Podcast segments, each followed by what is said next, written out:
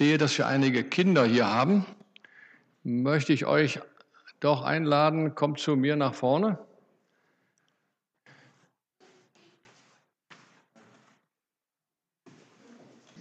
Ich möchte euch jetzt etwas erzählen, was wirklich passiert ist. Also nicht irgendwie eine Geschichte, sondern etwas, was wirklich passiert ist. Ähm, habt ihr ein Tier zu Hause? Nein, du nicht. Aber was habt ihr denn? Fische. Fische, okay, prima. Ihr beide, du auch? Fische. Fische. Okay, habt ein Aquarium zu Hause, ja? Und ihr versorgt die auch? Ja. Aha, okay, okay. Und du hast hier ein Schäfchen mitgebracht. Okay, nur behalt das, ich nehme dir das nicht weg. Ich nehme dir das nicht weg. Ich erzähle euch jetzt von einem Tier, das, es, das ihr ja, vielleicht gar nicht so richtig kennt.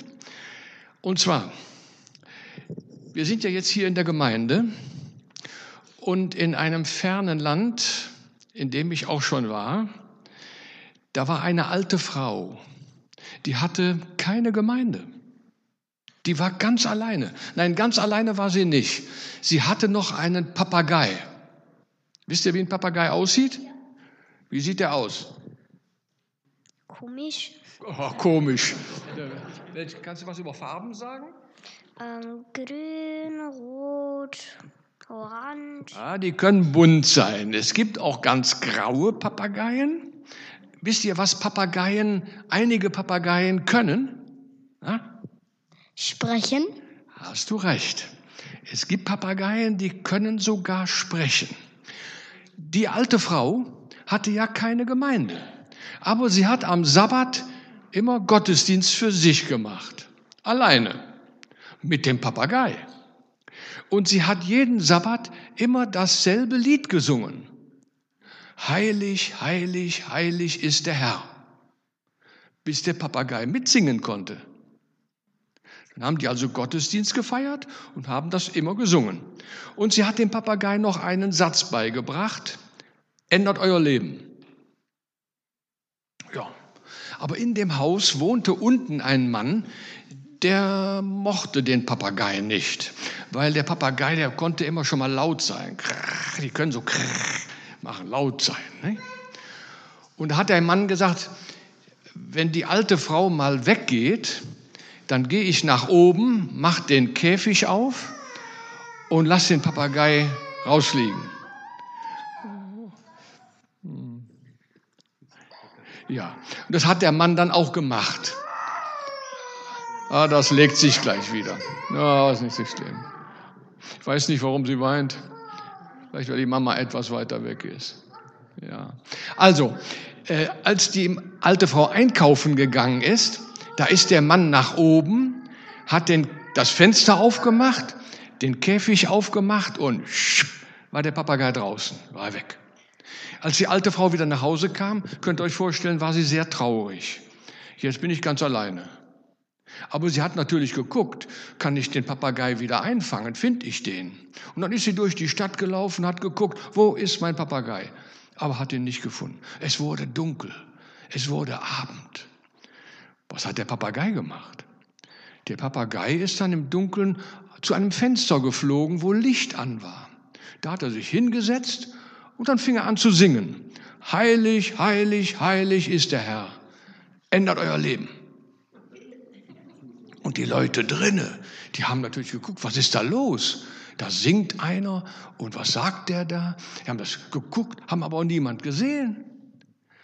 Und der Papagei ist dann einfach weitergeflogen zu einem anderen Fenster, wo Licht an war und hat dann wieder gesungen. Heilig, heilig, heilig ist der Herr, ändert euer Leben. Und die Leute waren völlig durcheinander. Und dann ist jemand auch bei der alten Frau an die Tür gegangen, hat geklopft. Hören Sie das auch? Da singt einer, aber wir sehen niemand. Was ist hier los? Da wusste die alte Frau, das ist mein Papagei. Und dann haben sie gewartet, bis er wieder singt. Und dann sind sie hin und haben ihn tatsächlich wieder eingefangen. Das ist ja toll.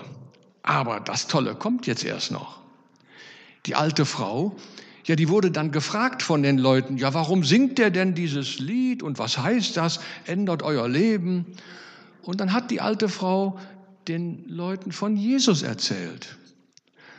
Und wisst ihr was, ob ihr es mir glaubt oder nicht, die alte Frau hat jetzt eine Gemeinde von 70 Personen.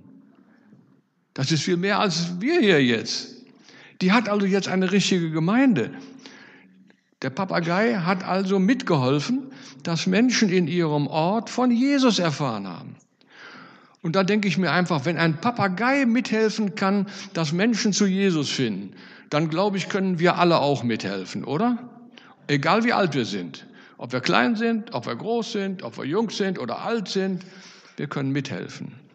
Und vielleicht könnt ihr euch an diesen Papagei mal mit erinnern und diese Geschichte für euch mitnehmen. Ihr könnt jetzt wieder auf euren Platz gehen.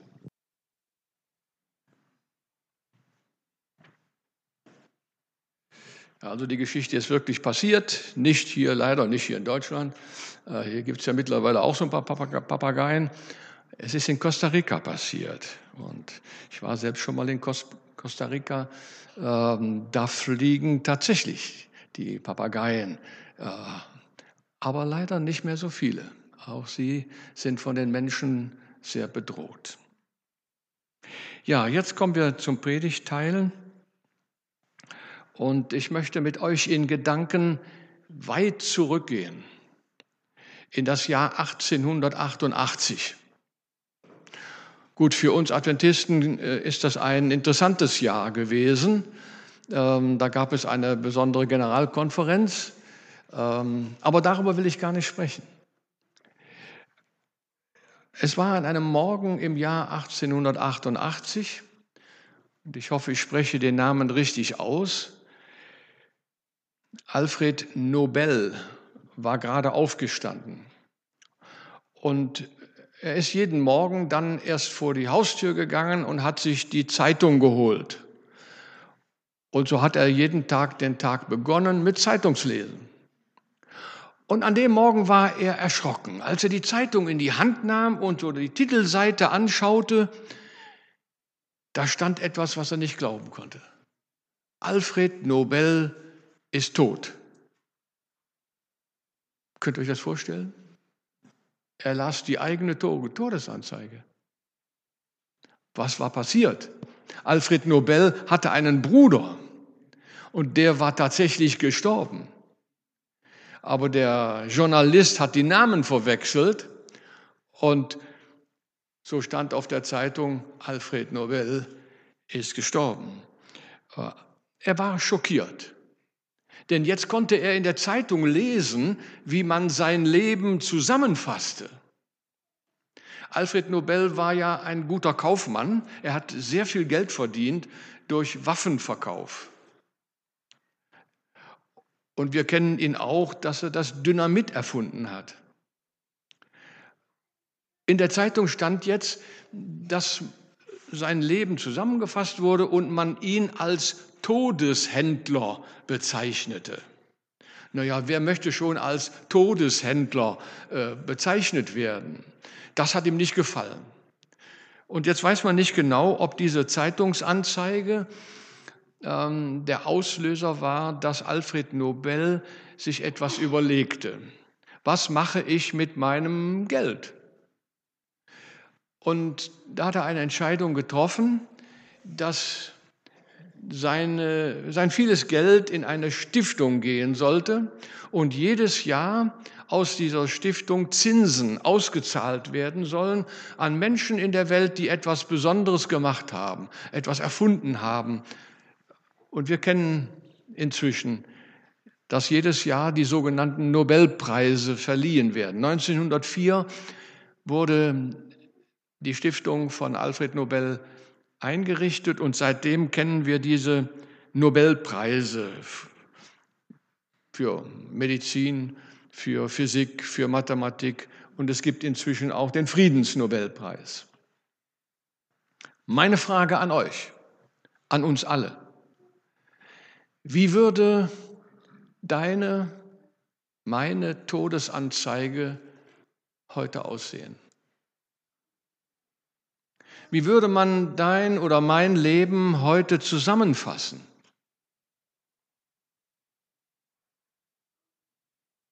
Oder noch anders. Wie würde Gott dein Leben heute zusammenfassen? Wir lesen jetzt den Textabschnitt, über den ich dann jetzt mit euch mehr nachdenken möchte. Wir finden ihn in Matthäus 25. Matthäus Kapitel 25 und ich lese ab Vers 40, 14 die ganzen Verse. Ein Gleichnis Jesu. Es ist wie mit einem Menschen, der außer Landes ging er rief seine Knechte und vertraute ihnen sein Vermögen an. Dem einen gab er fünf Zentner Silber, dem anderen zwei, dem dritten einen, jedem nach seiner Tüchtigkeit, und er zog fort. Sogleich ging der hin, der fünf Zentner empfangen hatte, und handelte mit ihnen und gewann weitere fünf dazu. Ebenso gewann der, der zwei Zentner empfangen hatte, zwei weitere dazu. Der aber einen empfangen hatte, ging hin, grub ein Loch in die Erde und verbarg das Geld seines Herrn. Nach langer Zeit kam der Herr dieser Knechte und forderte Rechenschaft von ihnen. Da trat er zu, der fünf Zentner empfangen hatte, und legte weitere fünf Zentner dazu und sprach, Herr, du hast mir fünf Zentner anvertraut. Siehe da, ich habe damit weitere fünf Zentner gewonnen. Da sprach sein Herr zu ihm, Recht so, du tüchtiger und treuer Knecht, du bist über wenigem treu gewesen. Ich will dich über viel setzen. Geh hinein zu deines Herrn Freude. Da trat auch er zu, der zwei Zentner empfangen hatte und sprach, Herr, du hast mir zwei Zentner anvertraut. Siehe da, ich habe damit zwei weitere gewonnen. Sein Herr sprach zu ihm, Recht so, du tüchtiger und treuer Knecht. Du bist über wenigem treu gewesen, ich will dich über viel setzen. Geh hinein zu deines Herrn Freude. Da trat auch herzu, der einen Zentner empfangen hatte und sprach, Herr, ich wusste, dass du ein harter Mann bist. Du erntest, wo du nicht gesät hast und sammelst ein, wo du nicht ausgestreut hast. Und ich fürchtete mich, ging hin und verbarg deinen Zentner in der Erde. Siehe, da hast du das deine. Sein Herr aber antwortete und sprach zu ihm, Du böser und fauler Knecht, wusstest du, dass ich ernte, wo ich nicht gesät habe und einsammle, wo ich nicht ausgestreut habe? Dann hättest du mein Geld zu den Wechslern bringen sollen, und wenn ich gekommen wäre, hätte ich das meine wiederbekommen mit Zinsen. Darum nehmt ihm den Zentner ab und gebt ihn dem, der zehn Zentner hat. Denn wer da hat, dem wird gegeben werden, und er wird die Fülle haben. Wer aber nicht hat, dem wird auch Wasserhart genommen werden. Und den unnützen Knecht werft in die Finsternis hinaus, da wird sein Heulen und Zähneklappen. Ich gehe mal davon aus, dass wir alle dieses Gleichnis kennen. Wir haben das sicherlich irgendwann schon mal gelesen oder gehört. Da sind zwei Verwalter, die mit dem Anvertrauten kräftig arbeiten und es sogar verdoppeln.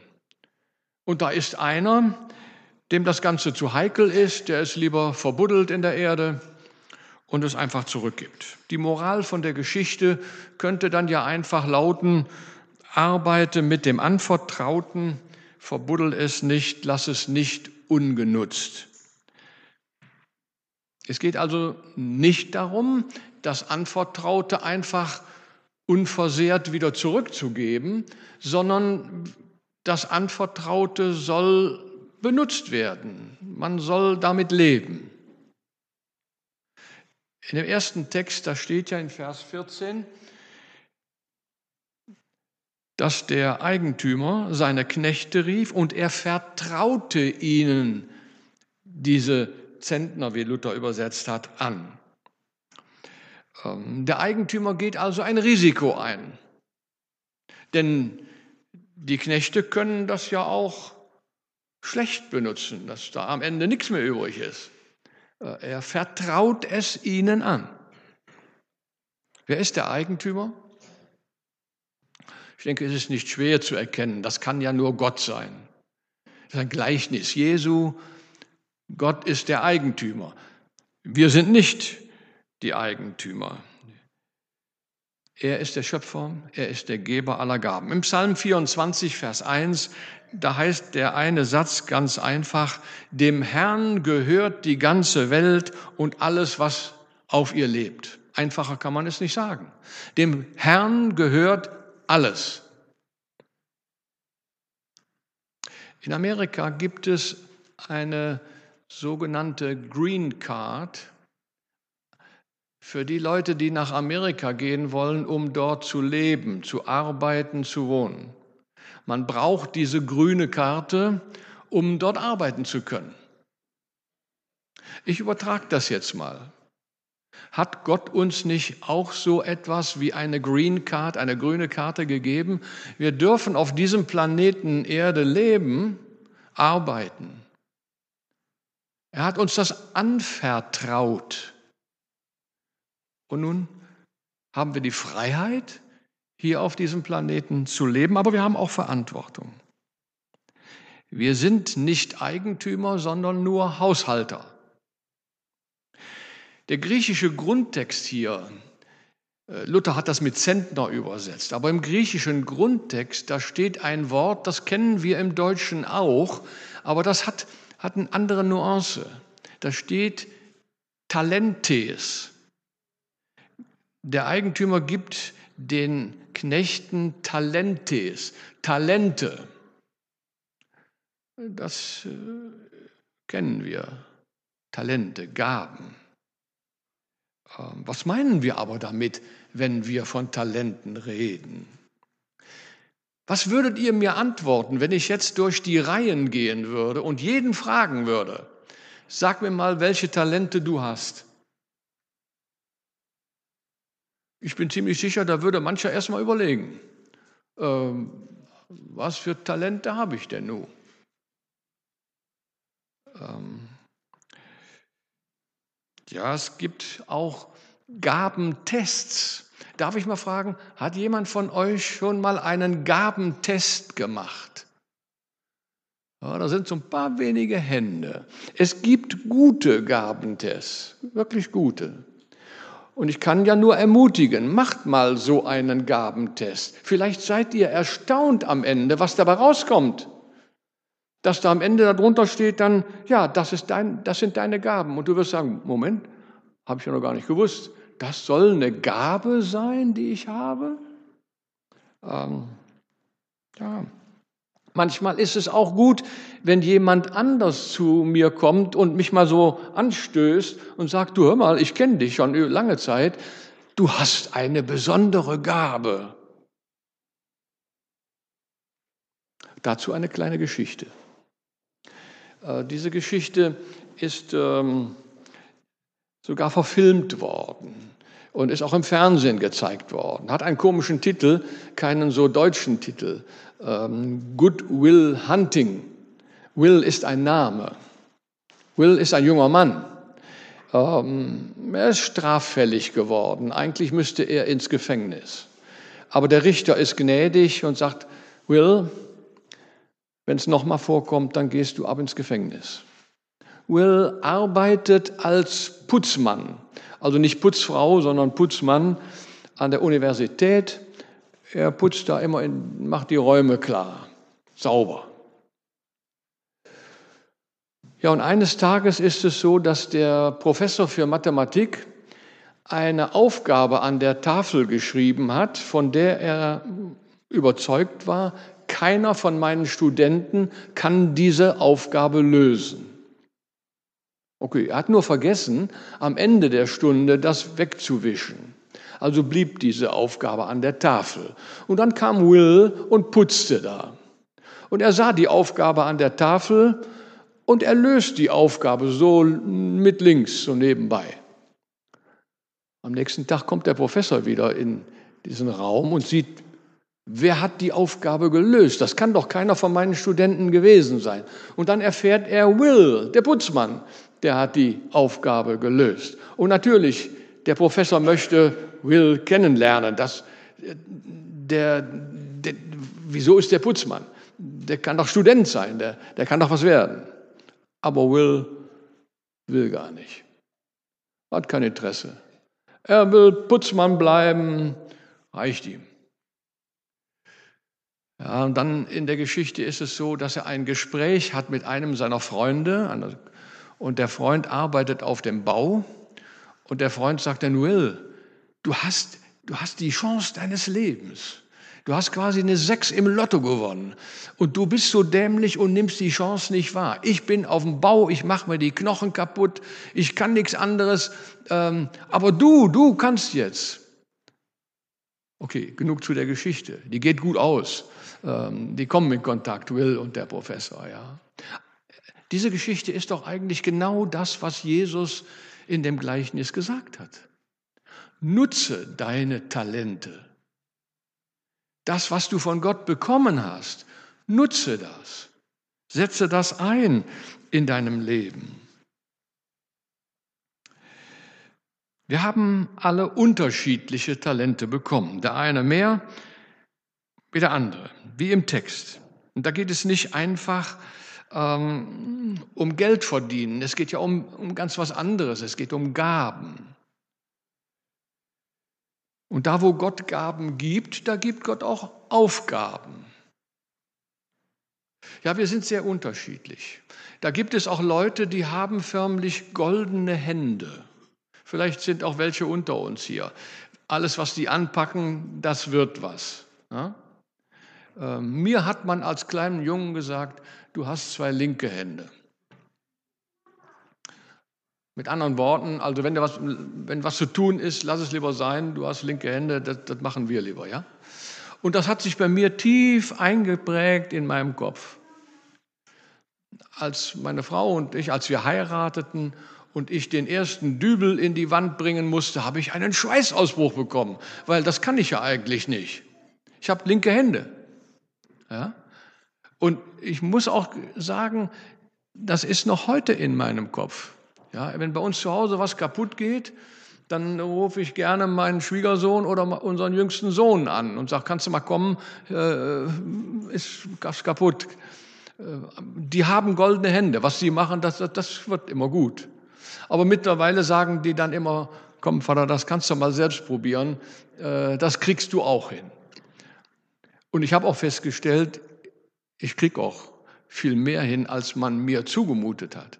Aber vielleicht ist das auch ein Punkt, gerade da, wo Kinder sind, sagt euren Kindern bloß nicht, dass sie etwas nicht können.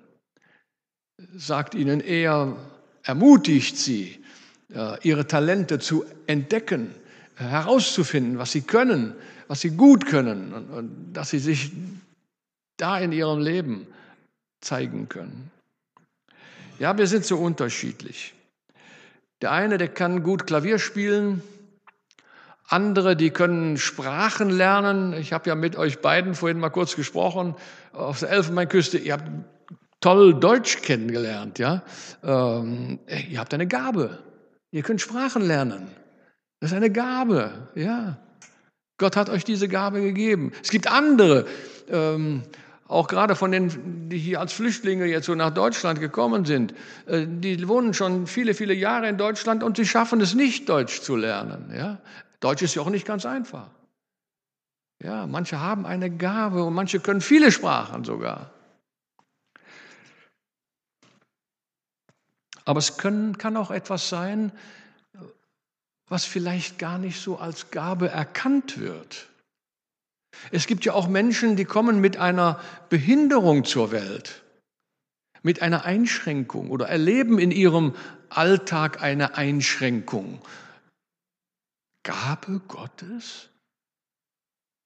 Ist das eine Aufgabe? Wahrscheinlich würde man sagen, das ist eher eine leidvolle Erfahrung, aber Aufgabe, Gabe Gottes. Aber dann kommt plötzlich jemand, der hat die gleiche Einschränkung, der hat die gleiche Behinderung. Und plötzlich verstehen die zwei sich, die können reden, weil sie wissen, wie es dem anderen geht. Ich habe von den anonymen Alkoholikern viel gelernt. Ich habe eine Zeit lang mit Alkoholikern zusammengearbeitet. Ähm, wir haben als Adventisten ja sogar ein, ein therapeutisches Krankenhaus in Norddeutschland bei Celle äh, mit über 100 Betten für Alkoholkranke. Da treffen sich die Alkoholkranken, sitzen in einem Kreis und dann beginnt das damit, ich heiße Fritz oder Katharina und ich bin Alkoholiker.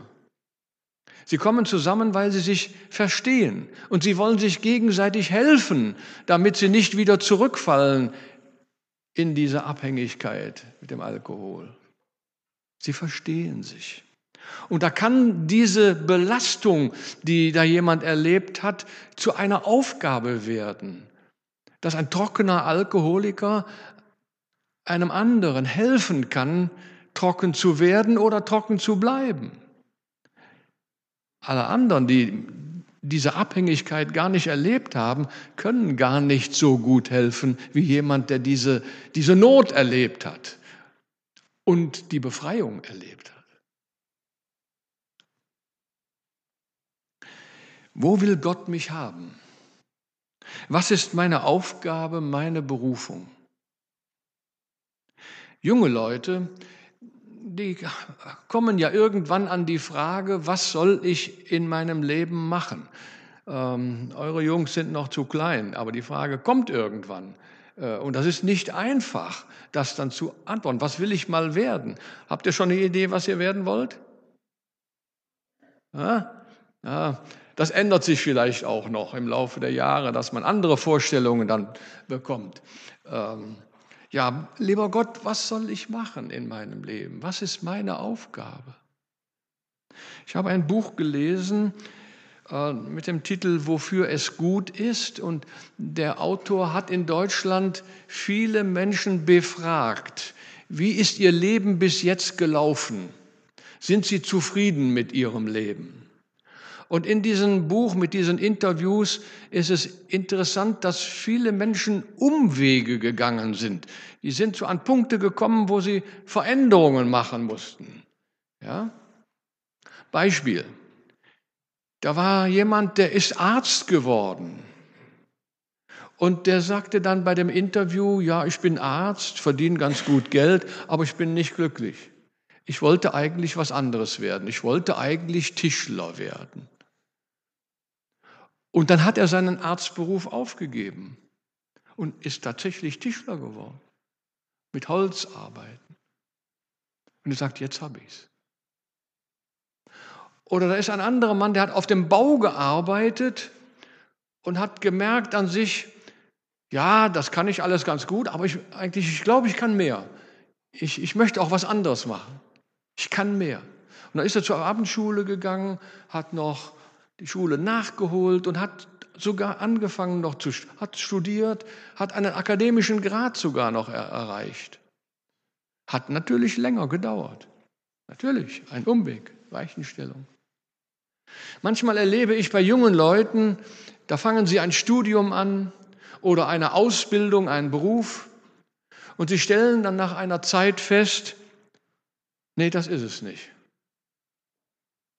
Maschinenbau, habe ich mir anders vorgestellt. Ähm, oder anderes, ja. Und brechen ab. Lehre als Elektriker, brechen ab. Und dann kommt so die Aussage, ah, jetzt habe ich ein ganzes Jahr verplempert, umsonst, Zeit verloren. Habe ich wirklich Zeit verloren, wenn ich auf der Suche bin, lieber Gott, welche Gaben hast du mir anvertraut und welche Gaben soll ich in meinem Leben einsetzen? Manchmal muss man Umwege gehen, um das zu erkennen. Und ich kann an der Stelle hier auch eigene Erfahrungen äh, erzählen.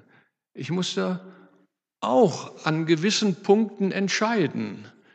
Wie soll es weitergehen? Ich kann mich erinnern, als meine Frau und ich jung verheiratet waren, wir hatten vor, nach Amerika zu gehen. Ich wollte an unserer Andrews University weiter studieren. Ähm, wir saßen beim Mittagessen, da kam ein Anruf aus Hannover. Lieber Bruder Machel, wir sitzen hier zusammen. Ich habe die Aufgabe, dich zu fragen, ob du bereit bist, nach Hannover zu kommen für die Jugendarbeit. Ich gebe dir 20 Minuten Zeit, dann rufe ich dich wieder an. Ja, 20 Minuten haben wir das nicht geschafft zu beantworten. Ähm, immerhin hatten wir unsere, schon überlegt, wo wir unsere ganzen Möbel lassen. Wir waren schon auf Umzug eingestellt. Dann haben wir darum gebetet. Lieber Gott, wohin? Dahin oder dahin? Äh, und dann ist uns während der Gebete klar geworden, warum, warum willst du nach Amerika? Und ich muss sagen, ich habe bis heute nie empfunden, dass ich den Ruf gehört, dass ich Lehrer werden sollte an einer unserer Einrichtungen. Das war, war, war nie bei mir. Ich wollte und habe auch immer den, das Empfinden gehabt, werde Prediger. Und so haben wir uns dann damals entschieden, wir gehen nicht nach Amerika, gehen wir nach Hannover. Natürlich wäre Gott auch mit uns nach Amerika gegangen, keine Frage. Unser Leben wäre sicherlich dann irgendwie anders verlaufen, ja. Aber wenn ich so zurückschaue, ich bin ja noch an andere Weichenstellungen gekommen. Immer wieder mal die Frage, äh, rechts oder links, Aufgaben übernehmen, ja oder nein. Ähm, ja. Im Blick zurück kann ich nur sagen, lieber Gott, vielen Dank, dass du mich begleitet hast in all den Jahren, äh, dass ich Aufgaben wahrnehmen durfte, die mir Freude gemacht haben, äh, wo ich auch den Eindruck hatte, das ist eine Aufgabe, die ich anpacken kann. Jetzt bin ich Rentner, schon ein paar Jahre. Ähm, ja, wo will Gott uns haben? Es geht nicht um Reichtum. Denn wenn es um Reichtum gehen würde, alles zu verdoppeln, äh, damit wir immer reicher werden, dann äh, müsste man das Gleichnis ja so verstehen, als wäre Jesus für den Kapitalismus. Äh, immer reicher werden auf Kosten von Armen dann. Das ist sicherlich nicht der Gedanke. Talente bedeutet mehr als Geld. Es geht um Gaben. Nutze sie, setze sie ein. Äh, und Jesus sprach an einer anderen Stelle von Früchten. Früchten Früchte sollen wachsen, reifen, zunehmen. Ähm Wer allerdings nur davon träumt, dass etwas wächst und nichts anpackt, der wird kein Wachstum erleben. Äh, lasst mich das an einem simplem Beispiel verdeutlichen. Und die Frauen unter uns mögen mir jetzt verzeihen, wenn ich das so nenne. Also wer sich nur vornimmt, abzunehmen, aber nichts dafür tun will, der wird zunehmen. Da wird nichts passieren. Ja? Oder wer nur davon träumt, einmal ein guter Klavierspieler zu werden, aber zu faul ist zu üben, das wird nichts.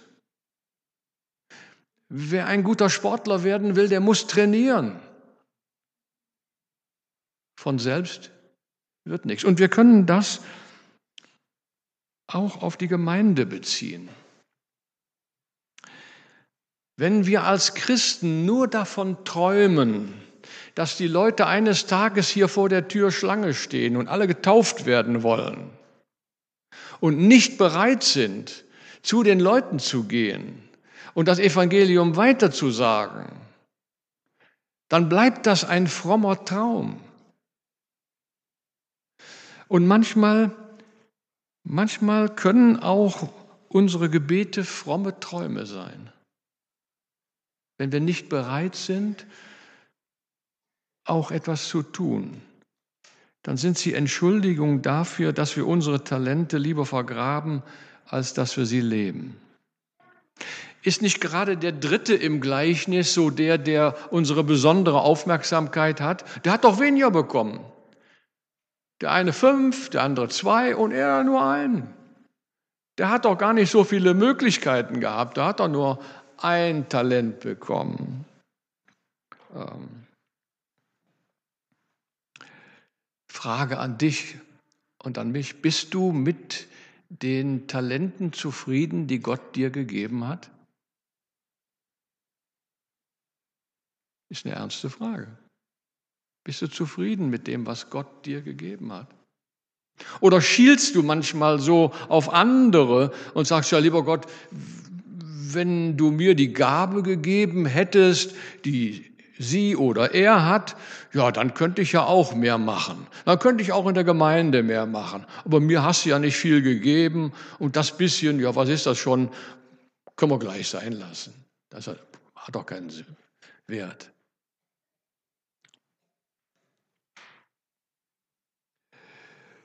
Gott hat jedem von uns etwas gegeben. Im Korintherbrief, da steht es, ähm, wie auch immer sich die Gaben des Geistes bei jedem Einzelnen von euch zeigen, sie sollen der ganzen Gemeinde nützen.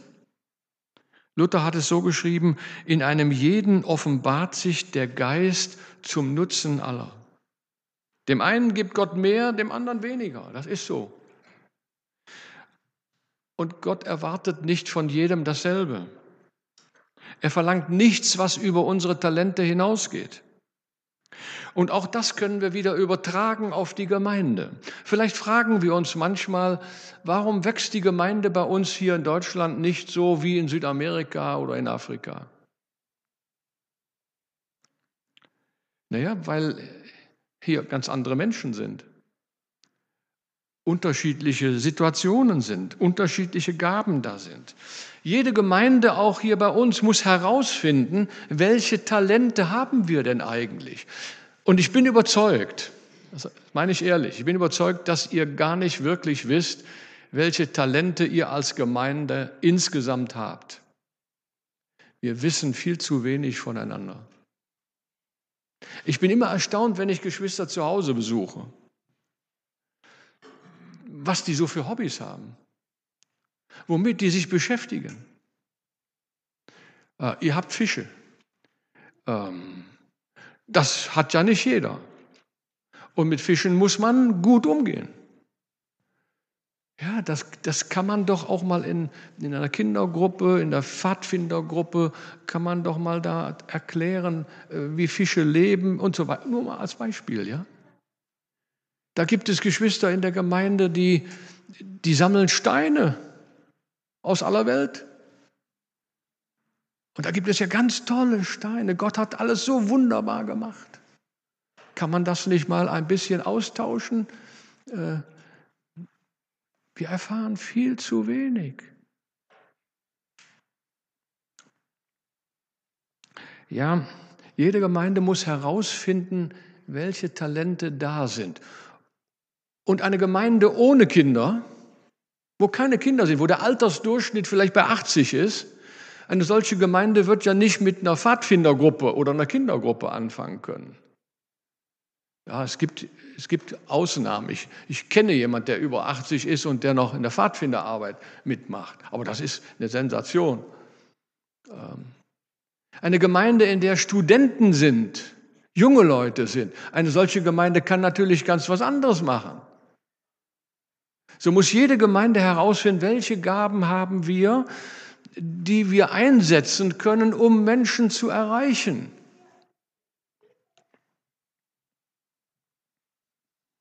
Gott erwartet nicht von allen das Gleiche. Und ich denke, auch Rentner haben noch Gaben. Natürlich, ähm, Rentner sind ja älter. Und meistens lässt die Gesundheit dann äh, nach. Äh, ich merke es ja auch, bin auch Rentner. Ähm, auch wenn man es nicht immer sieht, aber äh, es geht nicht mehr alles so. Ähm, aber eins können Rentner bis zum Schluss, bis zum Lebensende. Sie können die Hände falten und sie können beten. Sie können für die Kinder in der Gemeinde beten. Sie können für den Prediger beten. Sie können für ihren Nachbarn beten. Sie können für so viele Dinge beten. Ich glaube, wir unterschätzen die Wirkung des Gebetes vielfach.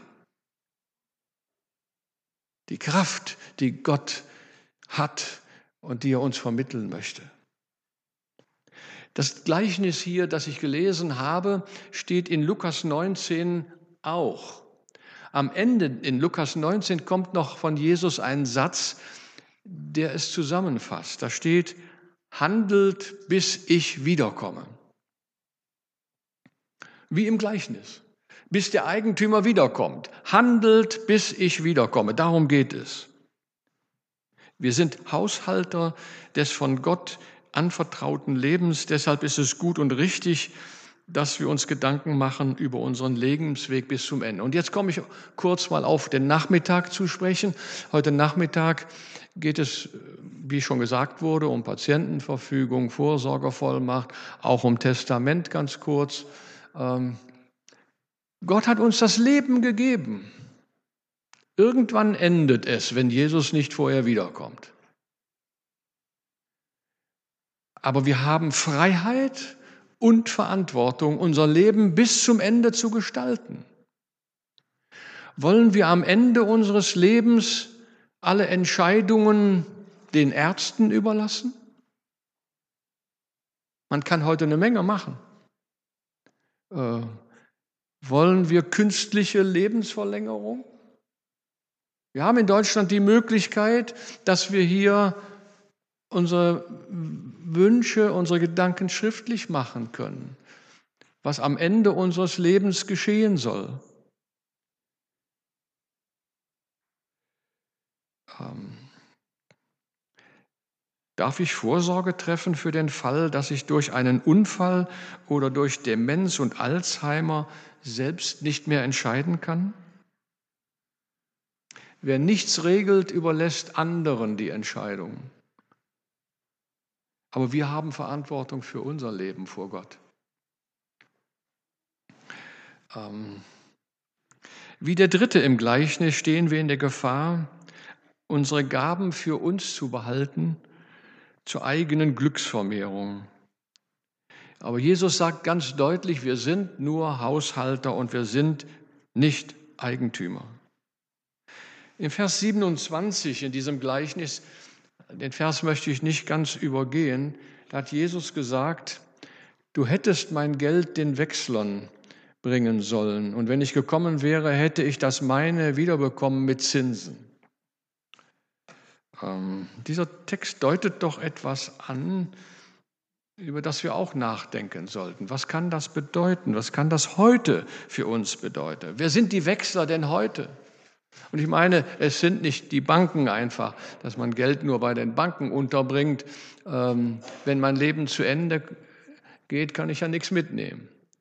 Das werden ja andere bekommen. Die Wechsler in unserer Zeit können Missionare sein, kann die Stimme der Hoffnung sein, kann Adra sein, kann unsere Freikirche sein. Es gibt Möglichkeiten, das von Gott anvertraute zum Einsatz zu bringen. Und dabei möchte ich nicht missverstanden werden. Es geht nicht darum, irgendjemand etwas wegnehmen zu wollen. Nein, da geht es überhaupt nicht darum. Wenn Familie da ist, Kinder da sind, ist es ja selbstverständlich, dass man dafür sorgt. Ein Blick auf das Kreuz Jesu. Was hat Jesus am Kreuz getan? Er schaute vom Kreuz herunter. Und wer stand da? Maria und Johannes. Und Jesus sagte vom Kreuz herunter, Maria, das ist jetzt dein Sohn, der wird sich um dich kümmern. Und Johannes, das ist jetzt deine Mutter, kümmere dich um sie. Es gab damals keine Rente, keine Sozialversicherung. Jesus am Kreuz schaute noch herunter und sorgte für Maria vor. Habt ihr schon mal darüber nachgedacht? Damals war das natürlich anders als heute. Wir können heute ganz andere Dinge machen. Ellen White hat einmal geschrieben, viele werden nicht auf das Thema angesprochen, ihr Testament zu machen, solange sie offensichtlich gesund sind. Doch unsere Geschwister sollen weislich alle Vorsorge treffen. Wenn keine Kinder da sind, keine Familienangehörigen da sind, wer bekommt dann das? Wer erbt dann? die Bundesrepublik Deutschland. Und die Bundesrepublik freut sich jedes Jahr über zig, zig, zig, zig Millionen. Und dafür, davon können sie dann Panzer kaufen. Wollen wir das? Willst du das? Vergessen wir nicht, es ist uns alles nur geliehen. Wir sind nicht Eigentümer, wir sind nur Haushalter und Verwalter. Ich schließe meine Predigt mit einem Gedicht. Vielleicht kennt jemand sogar den Autor. Es ist alles nur geliehen hier auf dieser schönen Welt. Es ist alles nur geliehen, aller Reichtum, alles Geld. Es ist alles nur geliehen, jede Stunde voller Glück. Musst du eines Tages gehen, lässt du alles hier zurück. Man sieht tausend schöne Dinge und man wünscht sich dies und das. Nur was gut ist und was teuer macht den Menschen heute Spaß. Jeder will noch mehr besitzen, zahlt er auch sehr viel dafür. Keinem kann es etwas nützen, es bleibt alles einmal hier. Jeder hat nur das Bestreben, etwas Besseres zu sein, schafft und rafft das ganze Leben, doch was bringt es ihm schon ein? Alle Güter dieser Erde, die das Schicksal dir verehrt, sind dir nur auf Zeit gegeben und auf Dauer gar nichts wert. Darum lebt doch euer Leben, freut euch auf den nächsten Tag. Wer weiß schon auf diesem Globus, was das Morgen bringen mag? Freut euch an den kleinen Dingen, nicht nur an Besitz und Geld. Es ist alles nur geliehen hier auf dieser schönen Welt. Möge Gott uns helfen, dass wir mit unserer Freiheit und mit unserer Verantwortung als Haushalter der Gaben Gottes recht umgehen. Amen. Unser lieber Vater im Himmel, du hast uns das Leben geschenkt. Du hast uns Gaben anvertraut, mit denen wir leben dürfen, unser Leben gestalten können. Sei mit jedem Einzelnen hier im Saal, dass jeder auch seine Gaben recht einsetzt, dass jeder auch erkennt, was du ihm gegeben hast dass wir es nicht einfach beiseite schieben, sondern es nutzen dir zur Ehre und anderen zum Nutzen. Herr, sei mit uns, begleite jeden Einzelnen auf dem Weg des Glaubens. Danke für das Leben, das du uns gegeben hast. Sei mit uns, Herr, nicht nur heute an diesem Sabbat, sei mit uns bei allem, was auf uns zukommt. Wir danken dir, dass du da bist und wir danken dir im Namen Jesu. Amen.